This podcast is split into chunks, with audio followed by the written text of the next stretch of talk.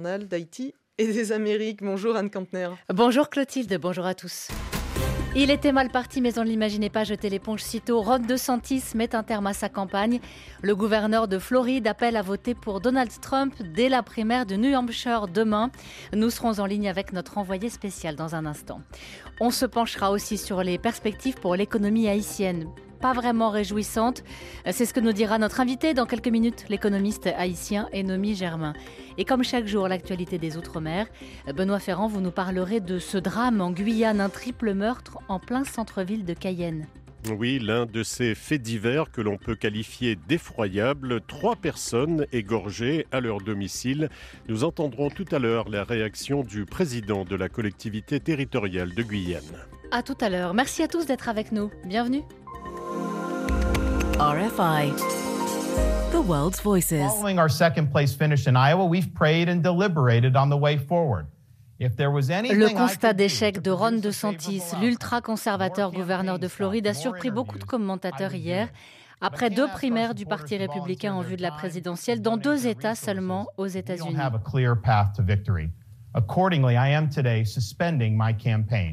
Celui qui avait été présenté comme un héritier de Donald Trump se désiste et nous sommes en direct pour en parler avec notre envoyé spécial, David Thompson. Bonjour. Bonjour Anne, bonjour à tous. Il y a une autre primaire demain dans le New Hampshire où vous trouvez, qui est vue comme un moment clé pour euh, les candidats. Qu'est-ce qui a poussé Ron DeSantis à se retirer avant ce rendez-vous? Oui, des missions euh, spectaculaires, deux jours à peine avant euh, le vote dans le New Hampshire. Échec spectaculaire parce que DeSantis était perçu comme le principal rival de Trump, le seul capable de le détrôner après sa réélection triomphale au poste de gouverneur de Floride en novembre 2022. Euh, C'était l'époque où DeSantis était parfois devant Trump dans les sondages. Les grands donateurs l'inondaient de millions de dollars et les médias du groupe Murdoch, Fox News et le New York Post se rangeaient derrière lui. Mais voilà, la campagne de DeSantis a été l'une des pires de l'histoire, pour reprendre un titre de la presse américaine, des erreurs stratégiques en cascade, un candidat qui n'a fait que dégringoler dans les sondages et la semaine dernière, son ultime pari, c'était eh bien de faire mentir les sondages en Iowa, mais le miracle ne s'est pas produit. 206 a terminé à 30 points derrière Trump, retard impossible à rattraper, d'autant qu'ici, euh, dans le New Hampshire, il était en dessous des 10%. Résultat, les donateurs l'ont lâché. Il a dû licencier une partie de ses équipes avant de se rendre à l'évidence. Pas de chemin possible vers la victoire, reconnaît-il lui-même dans sa vidéo postée hier en annonçant donc son retrait de la course. Et il a appelé ses partisans à voter pour Donald Trump, ce qui a fait un heureux. L'ancien président, lui, est déjà dans le New Hampshire. Écoutez. Je pense que nous aurons ici le même type de résultat que la semaine dernière dans l'Iowa. Faites voter vos voisins, votre famille, tous ceux que vous connaissez, car nous devons gagner par des marges importantes. Nous devons leur faire savoir qu'il s'agit d'un mouvement. Vous savez, c'est le plus grand mouvement de l'histoire politique de ce pays. Alors, euh, est-ce que le désistement de Ron DeSantis et son appel peut changer quelque chose, euh, va changer quelque chose pour la campagne de Donald Trump? Politiquement, DeSantis c'est un c'est un baby Trump, totalement aligné sur sa ligne nationale populiste. Il a même fait euh, campagne sur sa droite en essayant d'être plus Trumpiste que Trump. Euh, d'ailleurs, derrière chaque supporter de Ron DeSantis, on trouve un ancien supporter de Donald Trump. Et en annonçant euh, la fin de sa campagne, DeSantis a officiellement, hein, on vient de l'entendre appeler à voter Trump. Trump est plus fort que le président sortant Joe Biden, dit-il, sous-entendant que sa dernière rivale, Nikki Haley, incarnerait la vieille garde républicaine, c'est-à-dire l'establishment détesté par la base MAGA anti-système de Donald Trump. La, logique voudrait donc que les soutiens euh, de Ron DeSantis se tournent naturellement vers Trump, mais euh, pendant cette campagne, le fossé n'a fait que se creuser entre les deux camps. La rivalité s'est faite de plus en plus haineuse. J'ai vu des partisans des deux camps à deux doigts d'en venir aux mains sur le terrain. Tout cela a pu laisser des traces. Aucun sondage n'a encore été euh, réalisé. Nous serons donc fixés demain soir après le vote dans le New Hampshire ici. David, vous nous parliez de Nikki Haley. Demain, dans le New Hampshire, on scrutera particulièrement son score euh, à l'ancienne ambassadrice des États-Unis à l'ONU. En meeting hier, elle, elle a de nouveau taclé et Joe Biden et Donald Trump sur leur âge. Et elle a ajouté que le pays ne se relèverait pas de quatre années supplémentaires de ce qu'elle appelle le chaos généré par Trump.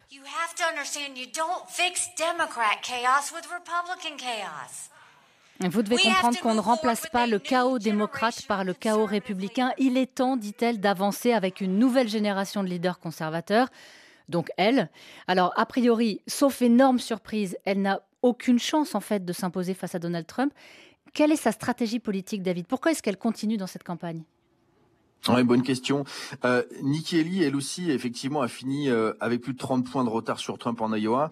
Et c'est vrai, ses chances d'inverser la tendance sont infimes. Pour autant, pour autant, si elle peut créer la surprise, il n'y a sans doute que dans un État comme le New Hampshire où elle puisse le faire. Euh, ce pour plusieurs raisons. D'abord, les électeurs du New Hampshire sont réputés plus modérés et plus éduqués que ceux de l'Iowa. Et euh, c'est justement auprès de cette catégorie de républicains, modérés, diplômés du supérieur, que Nikki Haley enregistre ses meilleurs résultats. Et puis, la particularité de cette primaire dans le New Hampshire, c'est aussi que les électeurs qui sont enregistrés comme indépendants ont le droit de voter. Et Nikki Haley espère justement réaliser un bon score auprès de ces indépendants. Enfin, certains sondages dans cet État lui donnent un retard qui semble euh, lui laisser un petit espoir de l'emporter. Mais la défaite, c'est vrai, reste le scénario le plus probable pour elle. Et si demain soir, dans le New Hampshire, Trump obtient une nouvelle victoire écrasante, tous les commentateurs ici estiment que ce sera tout simplement la fin de la primaire républicaine. Nikki Haley sera obligée, elle aussi, à son tour, de jeter l'éponge dans les jours ou dans les semaines qui viennent. Merci David Thompson. On suivra avec vous cette troisième primaire républicaine demain donc dans le New Hampshire. Le journal d'Haïti et des Amériques. La presse américaine revient évidemment largement sur ce changement dans la campagne républicaine, sur le retrait de Ron DeSantis. Vous avez lu les journaux pour nous, Achim Lipold, et beaucoup insistent sur euh, celle qui reste face à l'ancien président. Oui, Nikki Haley, qui reste effectivement seule face à Donald Trump, a enfin obtenu le duel auquel elle aspirait, commente le New York Times.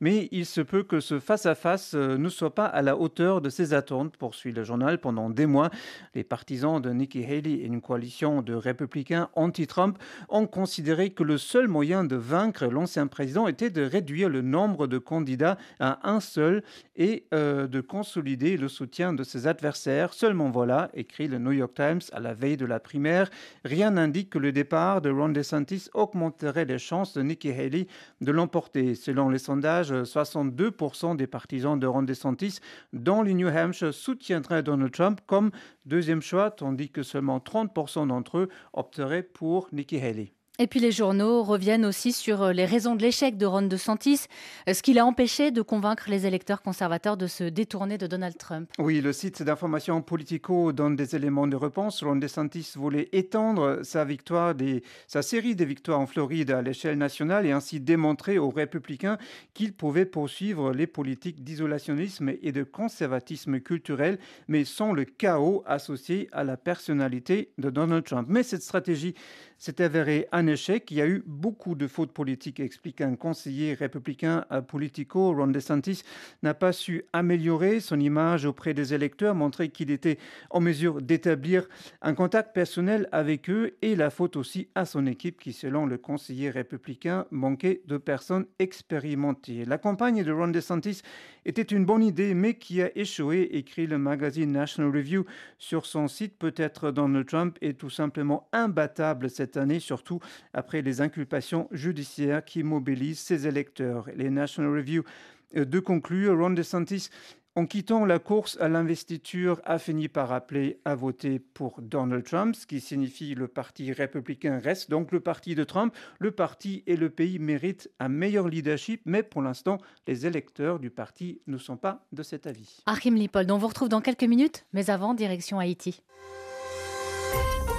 RFI à Port-au-Prince, 89.3 FM. On va parler de l'économie haïtienne. Nous sommes euh, avec l'économiste Ennemi Germain. Bonjour. Bonjour. Vous êtes professeur à l'Université d'État d'Haïti. Alors, l'année écoulée a beaucoup éprouvé Haïti.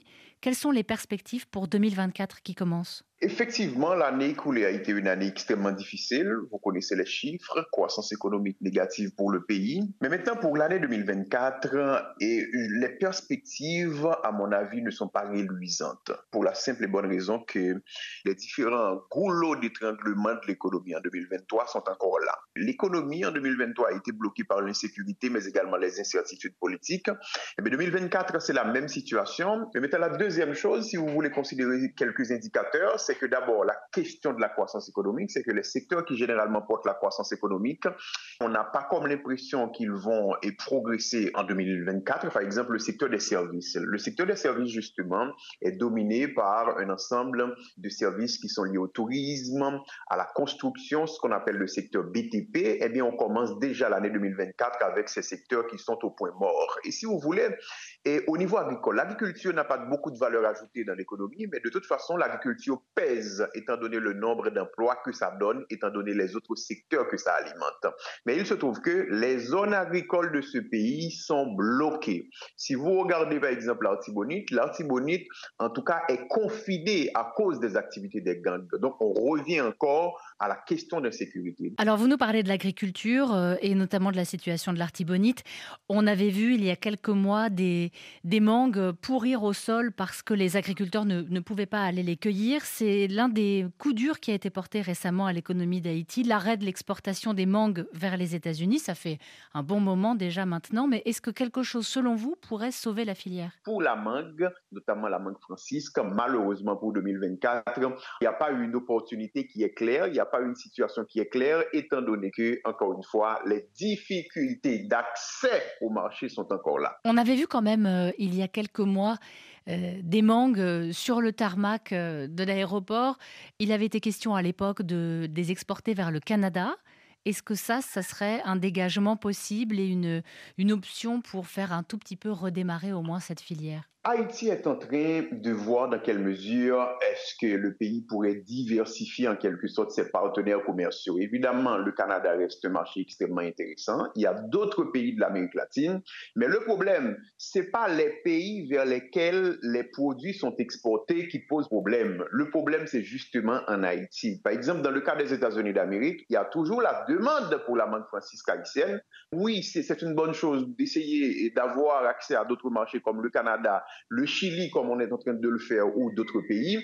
Qu'est-ce qui est en cours avec le Chili par exemple? Avec le Chili justement, le gouvernement a essayé de discuter sur le plan commercial pour essayer de voir comment est-ce qu'on peut établir de véritables relations commerciales avec ce pays. Et en tout cas, cette semaine, j'ai appris qu'il y a eu en tout cas une chambre haïtiano-chilienne de commerce qui est mise en place, c'est-à-dire il y a un certain dynamisme. Mais il ne faut pas oublier que quand les initiatives sont au niveau gouvernemental en Haïti, ça prend du temps. Ça prend du temps parce que tout simplement, il y a une lourdeur administrative inacceptable en Haïti. Alors l'une des pistes euh, du gouvernement pour essayer de relancer l'économie, c'était de miser sur le tourisme, notamment dans le nord du pays, et ce grâce à la diaspora. Est-ce que selon vous, euh, les visiteurs pourrait commencer à revenir cette année? Écoutez, oui, le Nord a un avantage, on va dire, compétitif par rapport au, reste du pays, en tout cas en excluant le département de l'Ouest, c'est que le Nord, c'est un département euh, qui est doté en quelque sorte de beaucoup d'infrastructures touristiques. Ça, c'est un.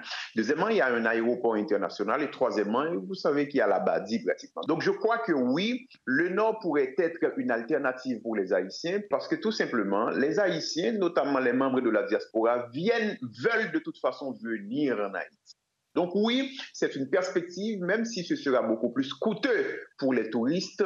J'avais une dernière question à propos de la crise avec la République dominicaine qui a elle aussi beaucoup secoué l'économie. Quel est l'impact de cette crise aujourd'hui? Eh bien, l'impact de cette crise, en tout cas, a été ressenti au niveau de l'économie dominicaine. Mais maintenant, au niveau de l'économie haïtienne, justement, il y a eu pas mal d'impacts, ça, il faut le reconnaître. En tout cas, le premier impact, c'était donc au niveau des prix. C'est qu'on avait assisté à une flambée du prix. Ça, ça a été un impact important. Le deuxième impact, justement, c'est au niveau du secteur de la sous-traitance. C'est-à-dire, je parle des industries manufacturières, au niveau notamment de Caracol, c'est-à-dire le parc industriel Caracol. On a une idée de l'ampleur des licenciements, par exemple? De septembre 2022 à septembre 2023, le nombre d'emplois dans le secteur de la sous-traitance a baissé de 21,1%. C'est-à-dire que en septembre 2022, c'était 53 387 emplois dans le secteur, alors qu'en septembre 2023, c'est seulement 42 125. Donc clairement, il y a eu une baisse des activités, il y a eu une perte considérable d'emplois. Merci beaucoup, Enomi Germain, d'avoir été avec nous. Je rappelle que vous êtes euh, économiste et professeur à l'Université d'État d'Haïti. À moi de vous remercier. On vous retrouve à Rimlipol pour la suite de votre revue de presse au Brésil, où l'intolérance religieuse augmente avec des agressions violentes de plus en plus fréquentes. Oui, c'est à dire sur le site de Journal au Globo. En 2023, les appels dénonçant des violences à l'égard de l'exercice des cultes ont augmenté euh, de plus de 200% par rapport à 2018. Au Globo parle d'un racisme religieux de plus en plus répandu et qui touche toutes les religions, mais surtout, surtout les cultes afro-brésiliens comme le candomblé. Les incidents sont fréquents dans l'état de Bahia où les responsables religieux ont dû investir dans la sécurité de leurs lieux de culte. La police, dit l'un d'entre eux, reste les bras croisés face aux attaques perpétrées contre ces lieux. En fait, selon le directeur de l'Institut des études de la religion interviewé par Olobo, les agressions contre les cultes comme le candomblé se nourrissent surtout d'un racisme très ancien, très enraciné dans la société brésilienne contre la population noire. Enfin, direction le Venezuela où la presse analyse l'échec de l'introduction de la crypto oui, lancé en 2018, le pétro, la crypto-monnaie étatique, devait contribuer à contourner les sanctions américaines et assurer au Venezuela une stabilité financière. Mais le 15 janvier dernier, le gouvernement chaviste a mis fin à ses portefeuilles virtuels. El National rappelle qu'en 2021, la crypto-monnaie était assez populaire, utilisée par environ 3 millions de Vénézuéliens. Le pays a vu fleurir des centres d'échange acceptant des crypto-monnaies et même des cafés où l'on pouvait les utiliser. Apprendre à les utiliser pardon, écrit El National. Mais en mars dernier, poursuit le journal, des accusations d'irrégularité ont commencé à circuler venant du ministère public vénézuélien. Il a signalé une mauvaise gestion des fonds provenant des opérations euh, pétrolières réalisées avec des crypto-actifs. Cette affaire de corruption, Anne, autour du pétrole, a fini par dissuader les Vénézuéliens d'investir dans ces monnaies virtuelles. Merci Achim Lipold. Le journal de l'Outre-mer avec nos confrères de la première. Bonjour Benoît Ferrand. Bonjour Anne. La Guyane est sous le choc d'un triple meurtre en plein centre-ville de Cayenne.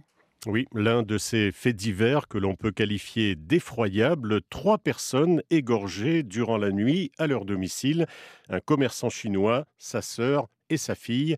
Écoutez la réaction sidérée du président de la collectivité territoriale de Guyane, Gabriel Serville. C'est toute la Guyane qui souffre de ce triple meurtre. Et je voudrais tout d'abord présenter mes condoléances à la famille, mais aussi dire que ça suffit. Ça suffit de ce comportement irrespectueux euh, à l'égard des vies humaines. Et je condamne avec la plus grande fermeté et sans aucune réserve ces actions qui conduisent à ce genre de résultats. Je ne sais pas encore quelles en sont les raisons, quelles en sont les causes. J'attendrai les conclusions de Monsieur le procureur de la République, mais il est évident que la Guyane va devoir se ressaisir et prendre une autre direction parce que ce sont des faits qui se reproduisent trop souvent sur notre territoire et je considère qu'il faudra y mettre un terme très rapidement. Une actualité beaucoup moins tragique en Martinique, l'association Allez Virer qui met en place son guichet unique afin de faciliter les démarches des candidats à un retour au pays natal. Depuis cinq ans, la structure lutte contre le dépeuplement de la Martinique et tente de mettre en avant l'attractivité du territoire. Reportage de Carla Bucero-Lanzi.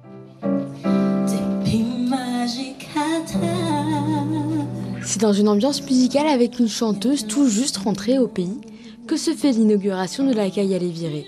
Une maison dans le quartier de Clairière aménagée pour accueillir les candidats au retour ou ceux déjà rentrés, comme Calia Paulin, après avoir joué dans le métro pendant deux ans ses reprises des grands classiques de la musique antillaise, la jeune femme a décidé de rentrer sur son île. C'est vrai que se retrouver dans un appartement euh, assez petit à Paris, euh, où voilà, on n'a pas le droit de sortir, c'est pas forcément évident. Et puis, euh, en fait, on a une envie viscérale de voir du vert. Pour Nani Marquemé, entrepreneur à Shellcher, la période du Covid a été pour lui aussi un élément déclencheur pour sauter le pas. Le déclic s'est fait pendant la période du Covid où je suis rentré euh, en Martinique parce qu'on était fermé sur Paris. Et du coup, euh, avec mon cousin, on s'est dit euh, pourquoi pas ouvrir un établissement sur notre île. C'est une belle expérience. C'est pas facile, c'est sûr, mais en tout cas, c'est une fierté de savoir qu'on a monté un projet sur son île. Pour la sénatrice Catherine Kunkon, à l'initiative de ce projet, Inaugurer cette maison fait partie de la concrétisation d'un travail mené depuis 5 ans. Mais qu'aujourd'hui, euh, virer sa base physiquement et qu'on puisse avoir un point de chute où quelqu'un qui a son spleen, qui est de passage en Martinique et qui se tâte en se disant est-ce que je pourrais revenir, vienne ici, recueille du conseil et enfin se fixe, c'était utile après 5 ans. Bon euh, après-midi, Anne. À demain. À demain, Benoît Ferrand. Merci à tous d'avoir été avec nous. Vous restez sur RFI. Dans quelques instants, De Vive Voix, émission consacrée aujourd'hui au langage des jeunes avec Pascal Paradou.